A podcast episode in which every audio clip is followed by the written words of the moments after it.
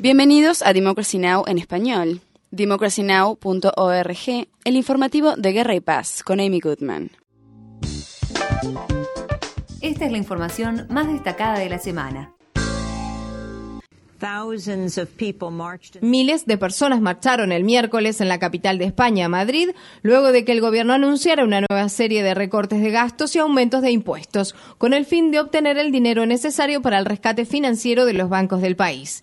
Dirigiéndose a los legisladores, el presidente del gobierno español, Mariano Rajoy, dijo que las medidas de austeridad por valor de 80 mil millones de dólares fueron exigidas por la Unión Europea como condición para otorgar un rescate financiero de emergencia a los bancos españoles. Rajoy expresó. Junto a con la inevitable consolidación fiscal, debemos acometer las reformas estructurales que nuestra economía necesita para recuperar su competitividad y flexibilidad y generar crecimiento y crear empleo. Presento en esta Cámara un paquete de medidas equilibrado que combina ajustes de gastos con iniciativas por el lado de los ingresos, siguiendo las recomendaciones efectuadas por el Consejo Europeo. Luego del discurso de Rajoy, unas 70 personas resultaron heridas como resultado de los enfrentamientos entre los manifestantes y la policía en las calles de Madrid.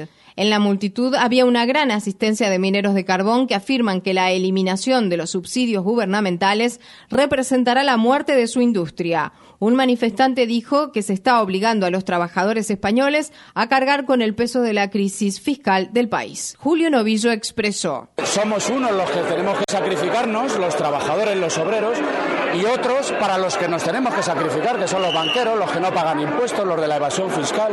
No hay un reparto equitativo de esto de la crisis y del sufrimiento. Siempre va a las espaldas de los mismos, empleados públicos y no públicos. El presidente de Bolivia, Evo Morales, revocó la licencia de la compañía minera canadiense South American Silver tras una serie de protestas de grupos indígenas. Miles de personas marcharon hacia la capital del país el mes pasado y después un grupo de manifestantes tomó a trabajadores de rehenes para exigir que South American Silver renunciara al control de la mina Malcucota. El martes, Morales afirmó que había escuchado las exigencias de los manifestantes.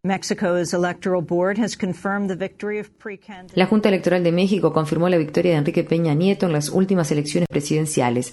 Peña Nieto pertenece al Partido Revolucionario Institucional, el PRI, el partido que gobernó México de 1929 a 2000. Su principal rival, el candidato de izquierda, Andrés Manuel López Obrador, acusó al PRI de fraude electoral y prometió impugnar los resultados ante la justicia. El sábado, López Obrador encabezó una marcha de decenas de miles de personas en Ciudad de México para protestar contra los resultados de las elecciones y exigir una investigación gubernamental. Mientras tanto, el Tribunal Supremo de Egipto impidió una orden del presidente egipcio Mohamed Morsi para volver a conformar el Parlamento del país. El martes, la Corte Suprema Constitucional confirmó una decisión anterior para declarar inconstitucional al Parlamento, un fallo que impulsó al Consejo Militar que gobierna Egipto a disolver el Parlamento el mes pasado. El fallo fue emitido apenas horas después de que el Parlamento egipcio sesionara brevemente, desobedeciendo la orden, y aprobara la medida de procurar asesoramiento legal sobre cómo responder al fallo de la Corte. Luego de que se emitiera el fallo, miles de seguidores de Morsi se reunieron frente al Parlamento y en la Plaza Tahrir en el Cairo. Mohamed Salah declaró la constitución fue hecha por el pueblo egipcio. Sin el pueblo egipcio no habrá corte. Entonces creo que la corte debe respetar la opinión del pueblo egipcio porque nosotros votamos a las personas que están en el parlamento. El enviado especial de paz de la ONU, Kofi Annan, continúa su esfuerzo de mediar para poner fin a la violencia en Siria mediante su visita a Irán e Irak el martes. Annan dijo en Teherán que rechazaba la posición de Estados Unidos de que Irán no debería ser incluido en las conversaciones. Y por último, el presidente Barack Obama llegó a Iowa el martes en una visita de campaña, un día después de haber defendido la ampliación de los recortes impositivos del gobierno de George W. Bush a los estadounidenses que perciben menos de 250 mil dólares al año. Obama marcó un claro contraste con su rival republicano Mitt Romney y dijo que quienes ganen más de esa cifra deberían regresar a los niveles de impuestos que pagaban antes de que Bush asumiera el gobierno. El presidente Obama sostuvo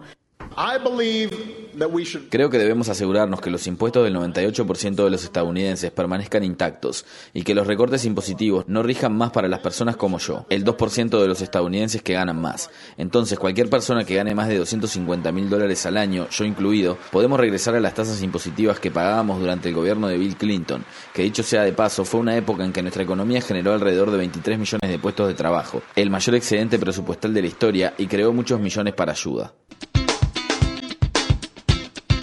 Para mayor información, visita nuestro sitio web www.democracynow.org barra es.